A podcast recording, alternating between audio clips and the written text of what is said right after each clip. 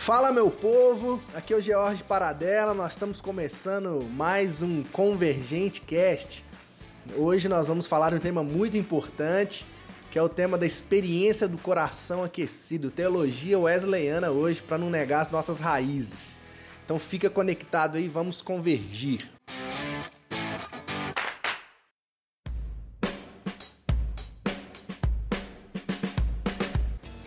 Hoje eu tô aqui com meu colega de quarto do seminário,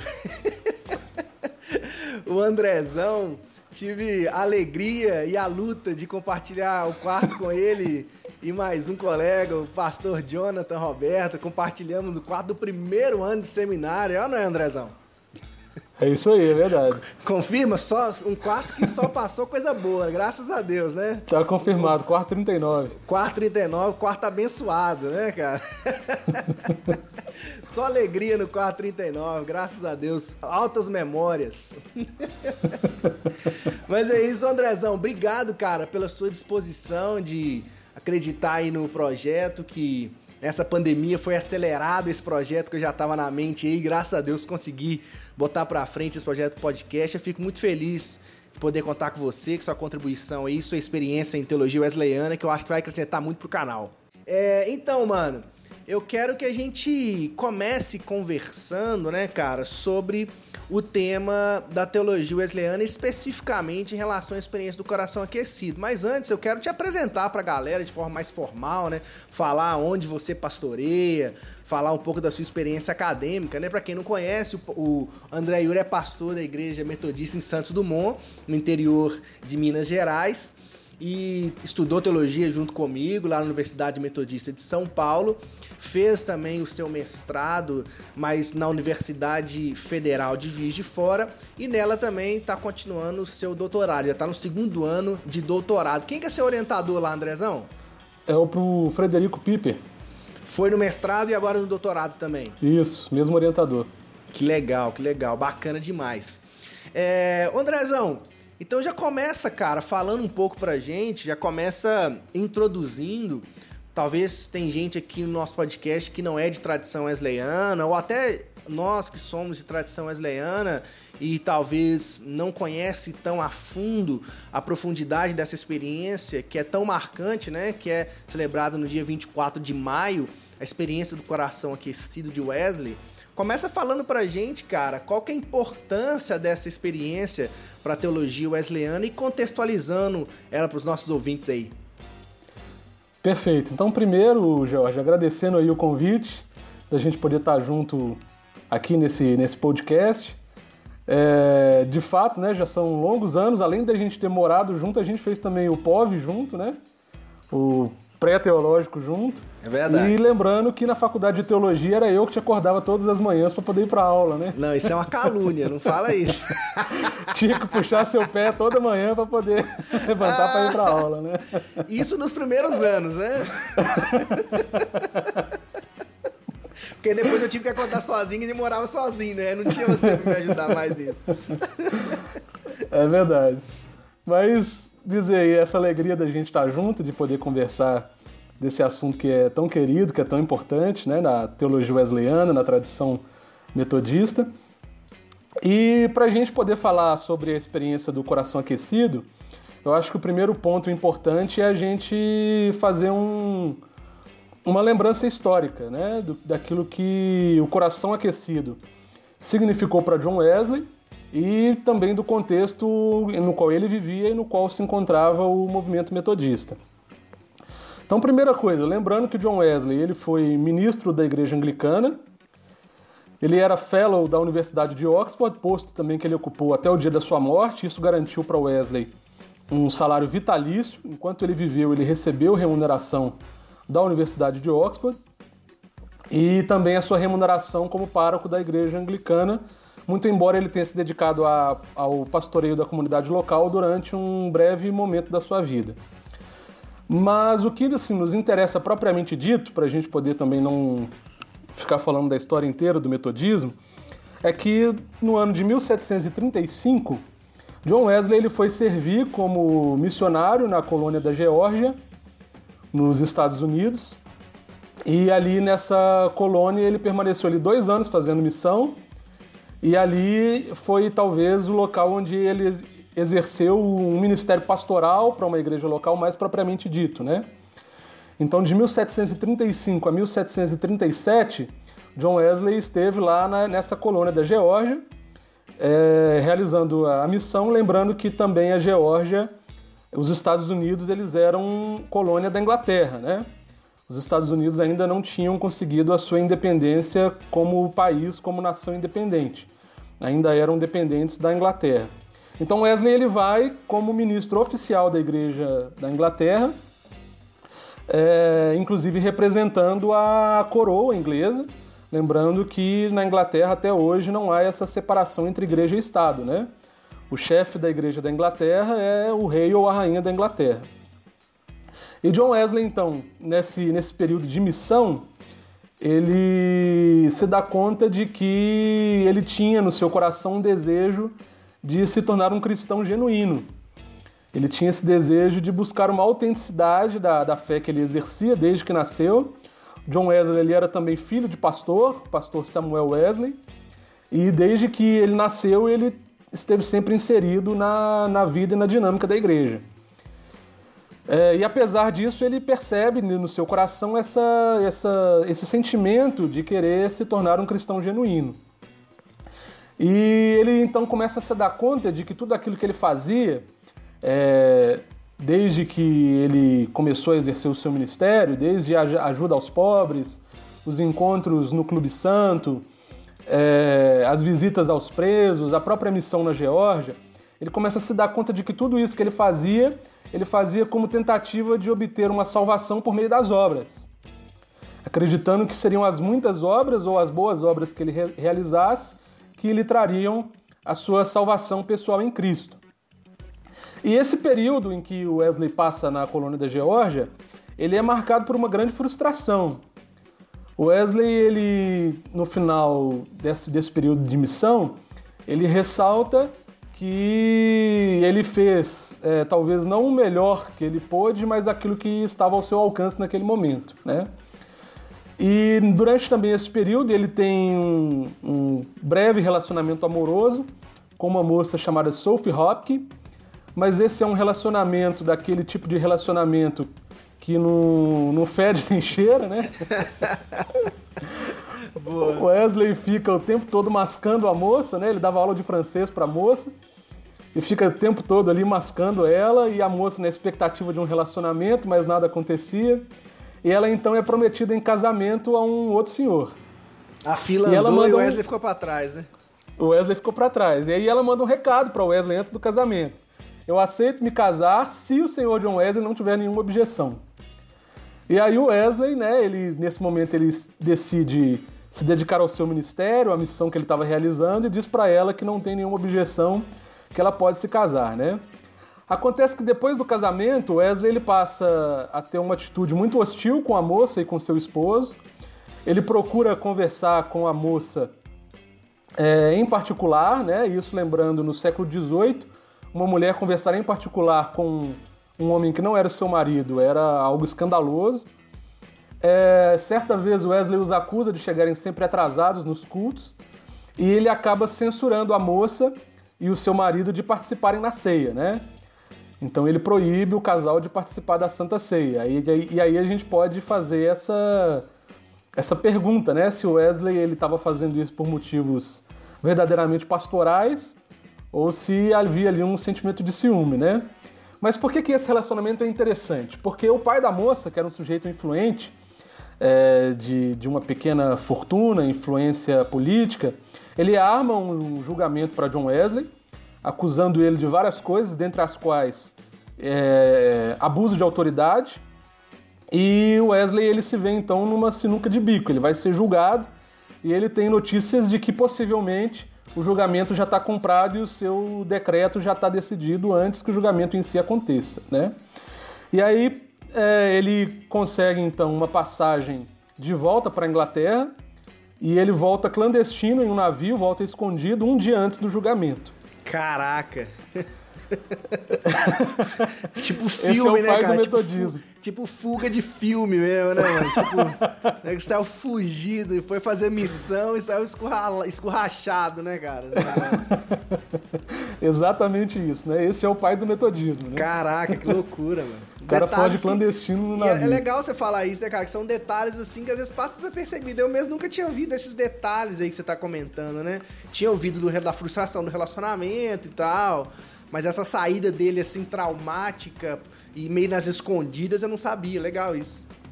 É, e aí isso também contribui para toda a frustração que ele vai ter nesse retorno, né? E aí ele diz, ele relata em seu diário duas coisas importantes. Primeiro, que ele é, sacudiu os pés na saída da Geórgia, numa alusão àquilo que Jesus disse aos discípulos, que se algum lugar não os recebesse bem, que sacudisse a poeira dos pés, né? Então ele faz esse primeiro registro. E o segundo registro que ele faz é uma das suas mais emblemáticas frases, né? Fui para a América para evangelizar os índios, mas quem me converterá? É. Essa é, é a, talvez a frase que mais torna explícito a frustração de Wesley nesse período como missionário na Geórgia. Para piorar a situação, o que, que acontece? No navio de volta, Wesley enfrenta uma forte tempestade, é, ele é acometido, o navio em que ele estava é acometido por uma, uma tempestade é, avassaladora. O mastro central do navio em que ele se encontrava se parte no meio e o Wesley fica desesperado na certeza de que o navio vai afundar, ele vai morrer de que se ele morrer ele vai para o inferno. Caramba, que viagem. Ele mano. tinha certeza que ia lá beijar o capeta se assim acontecesse a sua morte, né? Sim. Ele traz no seu diário a, o relato de que ele era um pecador terrível e que ele naquele momento acreditava que ele não era de fato um cristão, né? Posteriormente, lá pela, por volta da década de 70, do ano de 1700, ele vai dizer que não tinha tanta certeza assim se de fato ele não era convertido, né? Mas naquele momento ele ressalta isso, né? Que ele não tinha certeza da sua conversão. Então esse retorno Assim, acontece que, ainda nesse navio de volta, Wesley ouve um grupo que, no meio da tempestade, cantava e louvava a Deus em um salão do navio. E quando ele vai conferir aquilo que está acontecendo, ele se depara com o grupo dos Irmãos Morávios, né, que era um grupo de cristãos alemães é, com uma marca pietista muito forte, muito dedicados à oração, e que no meio da tempestade esse grupo cantava e louvava a Deus e não transmitia nenhum medo diante da morte, né? E isso também traz um impacto muito profundo para Wesley. E retornando então para a Inglaterra, ele continua mantendo essa, essa preocupação no seu coração de que ele ainda não é um cristão genuíno, de que ele não tem segurança da sua salvação, de que ele não acredita que seus pecados foram perdoados e de que de alguma forma ele precisa transformar essa realidade dentro de si, né? No dia 21 de maio de 1738, Charles Wesley, o irmão de John Wesley, ele foi convidado para uma reunião, é, um, uma reunião, um culto, né? Uma reunião celebrativa desse grupo dos irmãos moráveis, e lá ele tem uma profunda experiência com Deus. E ele então relata ao seu irmão que naquele local ele sentiu algo diferente, ele sentiu algo acontecendo no seu coração, e ele convida então John Wesley para que também vá a uma dessas reuniões. Né? E o Wesley, que a princípio ele se mostrava bastante relutante de participar de uma dessas reuniões, ele acabava aceitando participar porque um dos amigos que ele havia feito nessa é, viagem à Geórgia era o missionário Peter Biller, que era um alemão de origem dos morávios e que, embora não estivesse presente naquela reunião, ele incentiva Wesley a participar, incentiva Wesley a se tornar um cristão genuíno e diz para Wesley que a sua busca é, pela genuinidade do cristianismo no seu coração, ela seria comprovada posteriormente pela, pelas obras da fé. E aí, com muita relutância, Wesley relata no seu diário que no dia 24 de maio de 1738, a um quarto para as nove, ou na nossa linguagem às 8h45 da noite, ele foi com muita relutância a uma reunião na rua Aldersgate e enquanto o pregador ele lia o prefácio de Lutero à carta de Paulo aos Romanos e falava sobre a segurança que a fé em Cristo proporciona, naquele instante ele sentiu o seu coração se aquecer de uma forma estranha. E que ele sentiu que ele tinha fé em Cristo e somente em Cristo, e que os seus pecados, sim, os seus pecados, haviam sido perdoados. Né? Então é assim que ele relata a experiência do coração aquecido. É, apesar dessa experiência, de nós celebrarmos essa experiência do coração aquecido, né, a, a instituição dessa data, como um marco para o metodismo, ela só se dá no ano de 1924, né, ou seja, 96 anos atrás. Né? É, muito embora, assim, numa leitura histórica, a gente perceba que essa experiência pessoal ela fez uma grande diferença na vida de Wesley, na vida pessoal de Wesley, o próprio Wesley não tratou essa experiência como uma das, das marcas é, definitivas e profundas no metodismo, né? Ele caracterizou mais na dimensão de uma experiência pessoal que não deveria ser usada como parâmetro para as outras pessoas, justamente porque ela era pessoal. Né? Então, assim, ele não queria estabelecer uma espécie de, de padronização de experiências, né? Ou de imitação da experiência pessoal que ele teve por parte dos demais metodistas. Então essa foi uma experiência que o próprio John Wesley ele comentou muito pouco ou de forma muito indireta ao longo de, do resto de toda a sua vida, né? Muito embora em uma leitura histórica a gente perceba que ela teve uma mudança decisiva. E por que ela teve essa mudança decisiva, né? Porque a igreja da Inglaterra, ela é uma igreja que preza pela via média. Ou como os próprios anglicanos dizem, eles são mais católicos que os protestantes e são mais protestantes que os católicos. Né? Sim, tô ligado. É, isso também tem uma explicação histórica, né? Sim. É, os, os, próprios anglicanos, a própria igreja da Inglaterra, se viu muito tempo em uma disputa até chegar nessa via média, mas no tempo de Wesley, essa via média já estava estabelecida, né? É, e acontece que essa experiência do coração aquecido, ela traz uma virada no pensamento e na, nas pregações de Wesley, que é a ênfase na justificação pela fé. Uhum. Então Wesley, a partir dessa experiência, ele passa a ter uma, um viés mais protestante, né?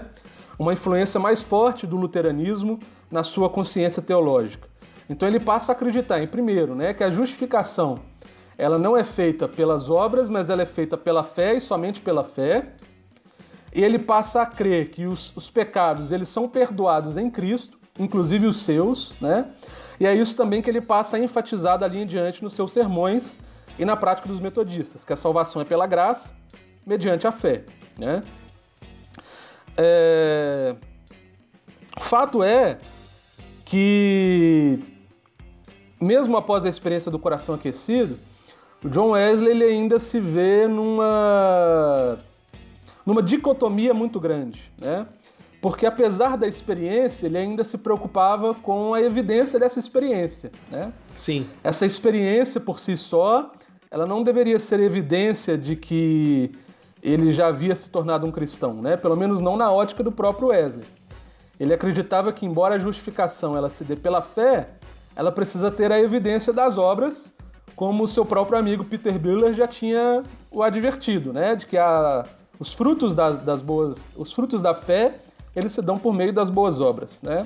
Então Wesley ele ainda vai viver durante alguns meses nessa, nessa angústia. É, e aqui a gente pode inclusive fazer uma leitura existencialista dessa angústia de Wesley, né? Presente aí nesse medo da morte, nessa angústia da morte, da sua própria vida diante do, de um possível fim.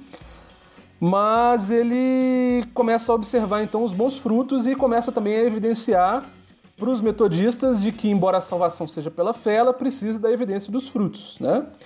Então, em outras palavras, você não é salvo pelas boas obras, mas você também não é salvo sem eles. Uhum. E isso é muito importante porque já no ano de 1740, ou seja, dois anos depois do Coração Aquecido, e a gente pode até parar aqui o nosso recorte histórico, John Wesley ele vai tomar a decisão de se afastar dos morávios. É, os próprios morávios que o haviam incentivado, os próprios morávios que lhe proporcionaram a experiência do coração aquecido, eles têm um relacionamento rompido com Wesley justamente porque o Wesley os classifica como entusiastas. Hum. Pessoas que iam para o culto, choravam no culto, tinham experiências fortes no culto, mas que não tinham nenhuma evidência na sua vida prática. Né? Pessoas que só se preocupavam com o culto em si, com o momento da experiência em si, e Wesley vai se dando conta de que essa experiência ela, ela tende a se tornar num processo muito individualista e egoísta. Né? Então ele rompe com os morávios é, a partir dessa percepção, ainda no ano de 1740. E ali ele passa a buscar por aquilo que os metodistas primam até hoje, ou pelo menos deveriam primar, que é o equilíbrio né, entre a consciência de salvação pela fé, justificação pela fé, mas da evidência das boas obras. Né? Então acho que esse recorte histórico, para a gente poder entender um pouco a experiência do coração aquecido de Wesley, ele é necessário. Né? E acho que a gente pode entender de forma mais, mais profunda a partir dessa delimitação. Não, legal demais, cara. E assim, uma coisa que me marcou nessa introdução sua histórica em relação a isso é como que a experiência do coração aquecido, é, ela surge dessa crise de fé que ele tem, né, cara? É uma crise de fé profunda, de, de realmente questionar se ele realmente seria salvo, né, cara? Então, Exatamente. É, é, é interessante isso, né, Andrezão, assim, porque às vezes a gente tem medo das crises de fé, mas são as crises de fé que podem nos levar a ter experiências profundas, assim, de crescimento, de amadurecimento e de transformação, né? Às vezes a gente foge das, das questões que vão deixar a gente em crise, né? Mas as crises realmente podem nos transformar, é como foi o que aconteceu aí, né, cara? As experiências frustrantes que ele narrou, que ele escreveu no, no seu diário, né? E a gente percebe, analisando hoje historicamente, percebe como que isso foi importante até chegar lá. Porque às vezes a gente valoriza só a experiência em si do coração aquecido, mas esquece todo o processo, né? Porque não é uma coisa isolada, né? Você Exatamente, fez, né? Você fez essa contextualização aí que fica fica claro que a questão não era não é só a experiência em si, tem todo um porquê da experiência, né? Tem todo um background que é, que é tão importante quanto. E outro ponto também, é, é, eu, enquanto você falou sobre equilíbrio, eu estava escrevendo sobre isso aqui, porque realmente é uma marca é, importante que a gente percebe que aí ele se. Aí eu queria ouvir você também. É nisso que ele se distancia um pouco dessa teologia luterana, entre aspas, reformada, é, é nessa, nessa percepção desse equilíbrio entre fé e obras que ele se distancia ou você não percebe um distanciamento assim da teologia reformada para a teologia wesleyana? É, eu acho assim, é, primeiro comentando a sua fala, eu acho que é perfeitamente isso, né? Não existe crescimento sem crise. Né? Não dá pra gente amadurecer sem passar pelo processo da crise, das perguntas, da, da angústia, né? É exatamente isso, esse, esse sentimento profundo, conflitante, que proporciona crescimento e amadurecimento, como foi na vida de Wesley, né? É, em relação à teologia luterana, eu, eu acredito que o principal ponto de, de distinção é exatamente esse, porque Lutero ele é muito paulino, né? É, ele é tão paulino que, inclusive, ele tinha a intenção de tirar da Bíblia, da Bíblia Sagrada o livro de Tiago. Uhum. Esse era um dos desejos de Lutero, né? De, ele acreditava que o livro de Tiago ele contrapunha aquilo que Paulo falava, né? Justamente porque tem uma ênfase grande na prática das boas obras. É, e o Wesley, ele, ele procura justamente esse equilíbrio, né? De salvação, sim, pela fé, justificação, sim, pela fé, mas de que precisa da evidência das boas obras. Né? De que não existiria fé sem boas obras, de que é, Wesley ele dá mais ênfase à carta de Tiago, ao contrário de Lutero, que queria tirar a carta de Tiago da Bíblia. Wesley dá essa ênfase, né, de que a fé ela deve ser mostrada pelas boas obras. Não, sensacional. E assim, toda essa toda essa fala sua e essa contextualização que você fez da experiência do coração aquecido, que é importante para a gente compreender ela, é, nos mostra também é, a importância da experiência na teologia wesleyana, né?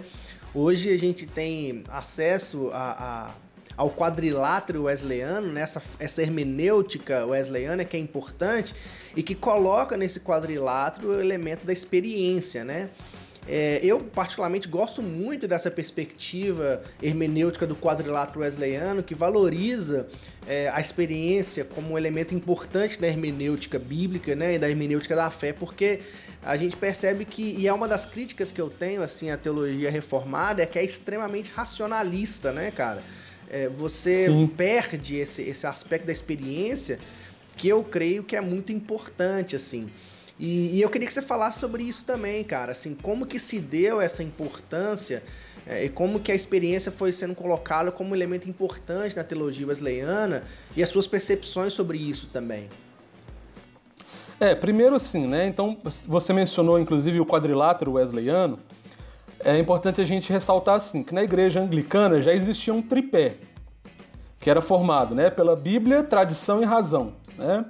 Então já era um, um, uma doutrina anglicana ensinar os seus ministros a olhar para a Bíblia a partir da sua própria razão, do seu próprio entendimento, da sua própria racionalidade e a partir da tradição, da tradição cristã, né? que vem é, dos relatos dos primeiros cristãos, dos concílios da igreja. Então é essa, essa ênfase da igreja anglicana. O Wesley ele tem uma atitude muito revolucionária de inserir a experiência, e ele faz isso conscientemente em um de seus sermões. Ele insere a experiência é, no mesmo pé de igualdade da Bíblia, da tradição e da razão. Né? Então ele coloca é, que a leitura bíblica, ou aquilo que nós entendemos de Deus, a respeito de Deus ou sobre Deus, precisa passar pelo crivo da experiência. Né? Embora essa experiência ela, ela precise ser reinterpretada, né? diferentemente da forma como a gente tem visto a experiência sendo tratada hoje, mas há na, da parte de Wesley uma, uma, uma um foco né, nessa, nessa questão da experiência, de que a experiência ela precisa ser valorizada e de que ninguém tem relacionamento com Deus, ninguém desenvolve um relacionamento pessoal com Deus sem a experiência. Não à toa, no período de Wesley, os ministros anglicanos eles tinham muito mais medo de serem tratados como fanáticos religiosos do que como ateus, né? Há um historiador do metodismo chamado Fischert que ele vem é, retratar exatamente isso, medo que os ministros da igreja anglicana tinham de ser tratados como fanáticos, né? se chamasse de ateu, tava tudo bem. Tá de boa, né? Fanático não, né? Fanático não, ateu é. Caraca, que é viagem, mano, que viagem. Mas, Andrezão, Andrezão, assim, mas é, isso é importante, assim, pra esclarecer, assim, pra galera que tá ouvindo a gente. O que que, o que que realmente quer dizer essa experiência? Porque você falou aí como que é, é ambígua essa interpretação de experiência, né? Experiência para um é falar em língua, pro outro é rodar em mistério, a experiência pro outro é ele ouvir um quentinho no coração e ficar de boa. É muito subjetivo, pode ser muito subjetivo essa ideia de experiência hoje, muito complexo de entender. Então, o, qual que é a essência mesmo dessa, dessa, dessa questão para que a gente faça realmente uma, uma, uma, análise séria disso, que não vire uma coisa também sem critério nenhum, né? Porque às vezes a gente fala da experiência, ah, então é, é, é só é uma experiência pessoal, vale qualquer coisa, como é que encontrar esse equilíbrio? Se o equilíbrio é tão importante aqui para a teologia wesleyana, como entender de forma clara essa questão da experiência? Acho que isso é um tema importante, assim. Então, perfeito, né? Eu acho que a primeira questão é que o Wesley ele rejeita os entusiastas, né? É, Wesley fazia uma distinção muito clara entre é, experiência, emoção e sentimento. Ah, legal né? isso aí. Para eles são três coisas muito distintas. Muito legal isso aí. Ele constantemente nos seus escritos faz essa distinção, né? Então, experiência, primeira, primeiro, primeiro ponto, experiência para Wesley não é sentimentalismo e não é emocionalismo, né? A experiência, ela traz, como trouxe para ele, né, um profundo e contínuo senso de segurança pessoal em Cristo, né? de pecados constantemente perdoados e traz principalmente essa evidência das obras da fé. Né? Sim. E é isso que garante que a, que a experiência pessoal ela não vai ser confundida com entusiasmo ou com sentimentalismo. Né? Acontecia muito nos cultos metodistas de vez ou outra é, terem manifestações de pessoas caírem no chão, de falarem línguas, de, de, muitas vezes aparecerem pessoas endemoniadas, né? Mas a atitude de Wesley era sempre de oração pela pessoa, para que a pessoa se acalmasse o mais breve possível, né? Ele não dava nenhuma ênfase àquele momento. Não fazia entrevista é, é com endemoniado, não, né? Ai, cara. não fazia entrevista nenhuma, né? nenhuma pergunta pro diabo, pelo contrário, era oração rápida, a pessoa procurava acalmar a pessoa também de forma rápida, né? E dizia que aquilo era um momento é, onde o diabo tentava, de alguma forma, manter a pessoa aprisionada, né? Uhum. Era essa leitura que ele tinha. É... Mas há, mas há esse, esse foco muito grande de que a experiência verdadeira ela tem evidências. Né? Sim, sim. E de que não necessariamente precise ser a experiência como ele teve, do coração aquecido. Sim. Mas de que os frutos eles serão parecidos, né? Sim. Não, é, é sensacional isso, cara, porque eu acho que isso é, deixa essa situação bem transparente, essa análise bem transparente, porque é, a gente vive um momento, assim, cara, eclesiologicamente falando, que os nossos cultos, nossas igrejas, assim, são, são é, regidas por esses cultos emocionalistas, né, cara? Cheio de sensações, né?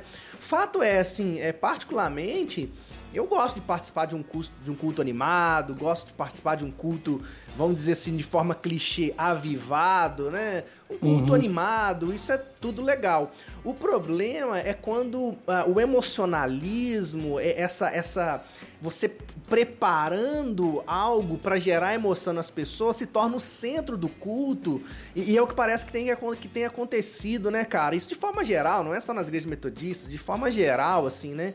E aí você pode pegar a experiência do coração aquecido e usar como álibi perfeito para fazer essas coisas, né? Ah, não, olha lá, ó, o Wesley valoriza a experiência, então por isso que a gente faz isso aqui hoje. Mas é uma, é uma interpretação, uma hermenêutica extremamente equivocada, porque percebendo a, a, a história e percebendo os escritos, os sermões de Wesley, percebe que não é essa a ênfase, né, né cara?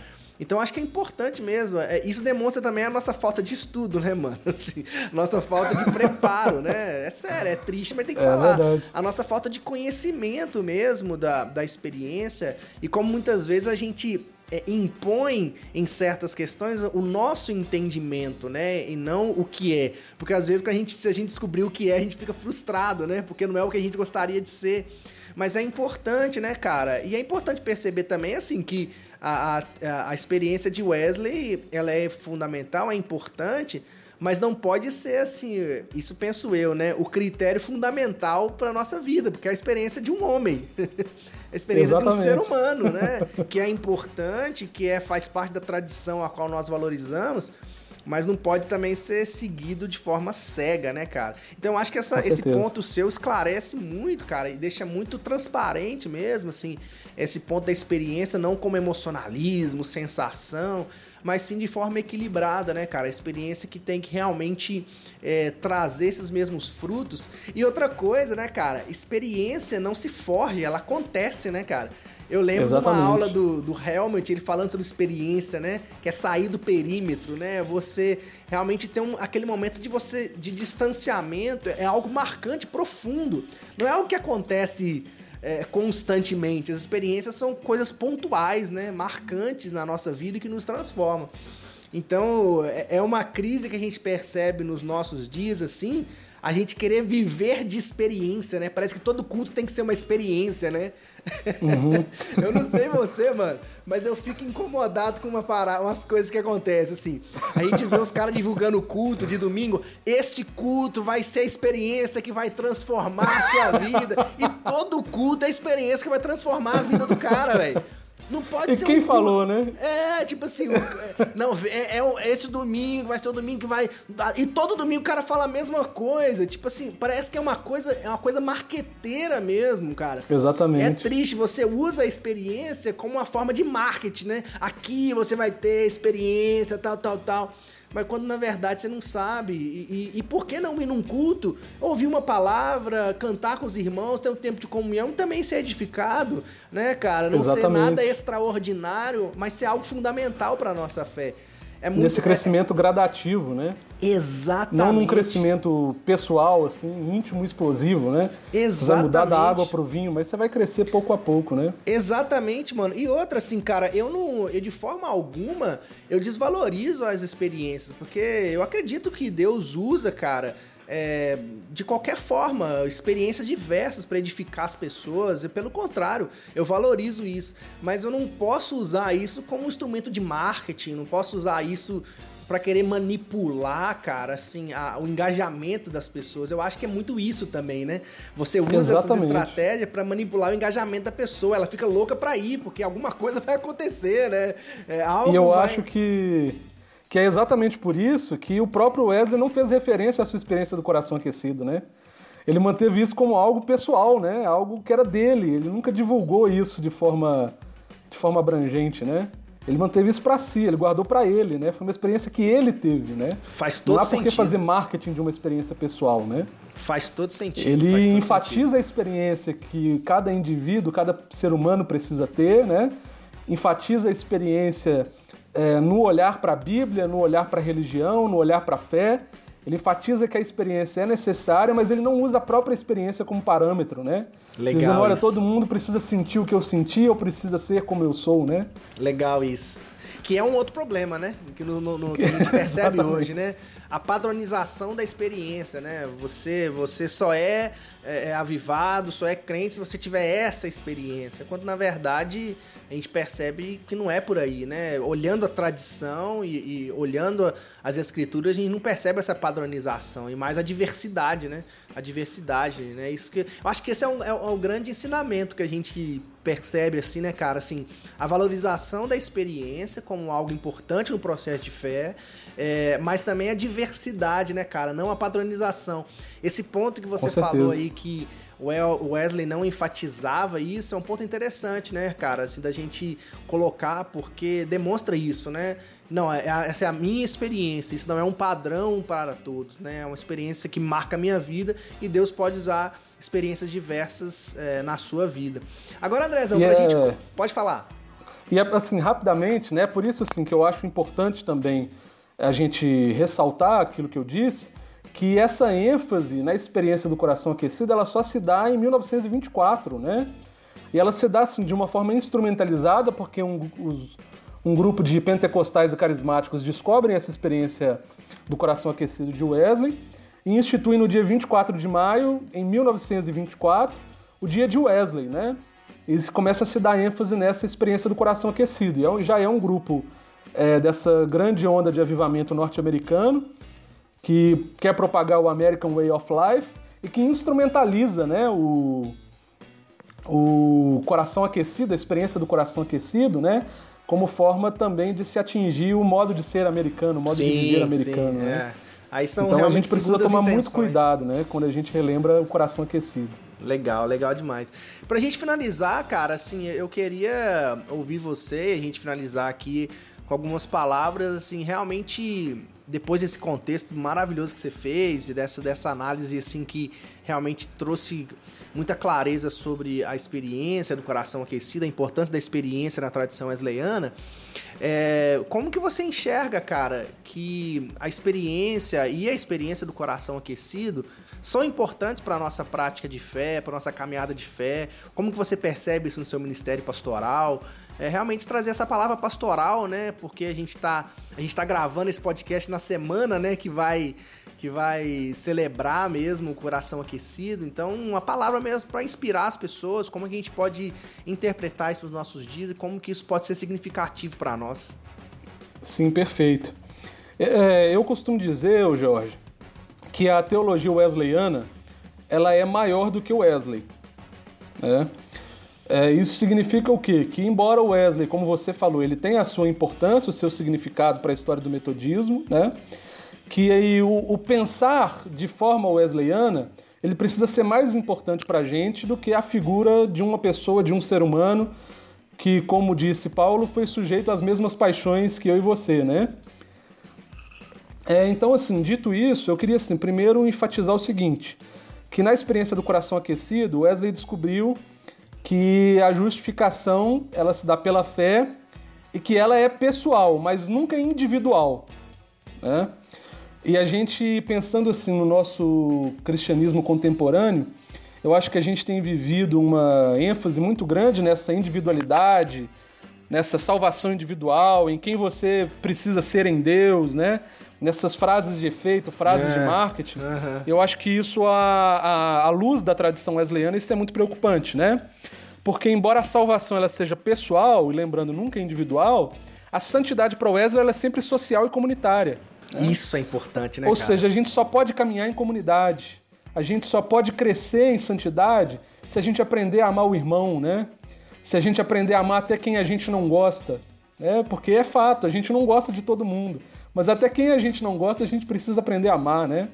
E eu acho que, que isso é a santidade em Wesley, né? Essa santidade que é social, que é comunitária, e é também assim, que pastoralmente eu procuro transmitir à, à igreja que eu pastoreio, né? As pessoas que estão debaixo do meu cuidado. Que se evite esse individualismo que leva a um egoísmo espiritual, né? Um senso de que eu sou o filho preferido de Deus, de que eu tenho uma missão especial que sobrepuja a missão de todas as outras pessoas, ou de que sozinho eu vou lograr êxito pregando a palavra, ou de que Deus me deu um dom mais especial do que o que ele deu para todo mundo, né? A gente precisa fugir desse individualismo, aceitar de fato que a justificação pela fé é pessoal, né? Mas de que a santidade ela é para ser vivida em comunidade, só juntos.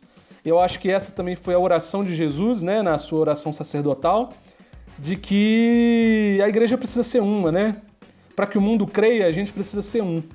E eu acho que essa é a, o principal ponto da santidade wesleyana, né? Que também só nasce a partir de uma experiência pessoal, né? Não, Andrezão, que legal, cara. Fechou com chave de ouro, de verdade, porque. Maravilha. É, não, é, cara, porque é isso, assim, as experiências e a nossa santidade tem que nos unir mais, né, cara, do que nos separar, né, cara? E é o que às vezes a gente percebe que acontece muito, as nossas experiências são usadas como motivo de orgulho motivo de nos vangloriar, né? De nos querer mostrar mais importante, como você falou, né? Exclusivos, né? Os queridinhos. Exatamente. Mas na verdade a perspectiva que a gente percebe é realmente da santidade, da experiência como algo social, né? Era a perspectiva wesleyana que também me marca muito essa ideia da santidade. A santidade não, não deve ser para me arrotar as minhas experiências, mas para me conectar com o outro, né? Eu sou Exatamente. separado, não de, mas separado para o mundo, né? Exatamente. Separado Exatamente. para o outro.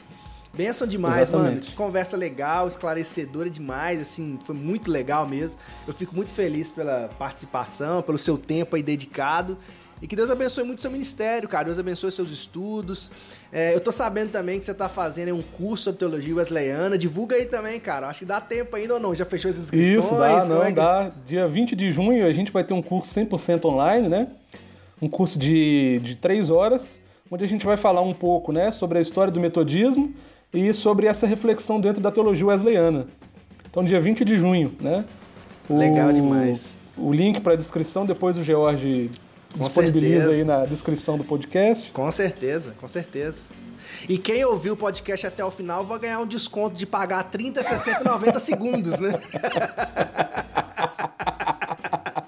Quem ouviu até aqui vai poder pagar 30, 60, 90 segundos. Aí você vai poder curtir pra caramba. Ô Andrezão, mais uma vez, obrigado. Deus abençoe a sua vida. Obrigado, cara. Deus eu, abençoe Jorge. sua família que o seu ministério em Santos Dumont continue sendo uma bênção, seus estudos também, o seu ministério também na área acadêmica, que você continue edificando e abençoando muitas pessoas, tá bom, mano?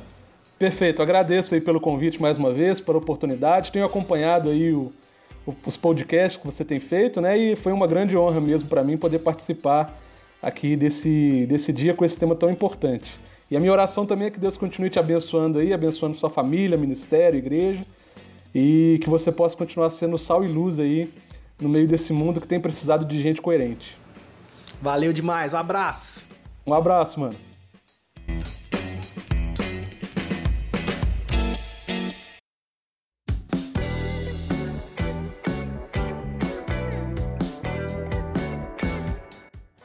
Quero agradecer você que acompanhou mais um episódio do podcast Convergente.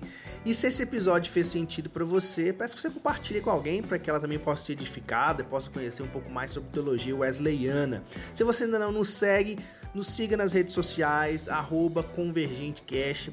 Todas as redes sociais estamos presentes e também nas plataformas Spotify, YouTube e SoundCloud. Conto com você. Um abraço forte e vamos convergir. Bye.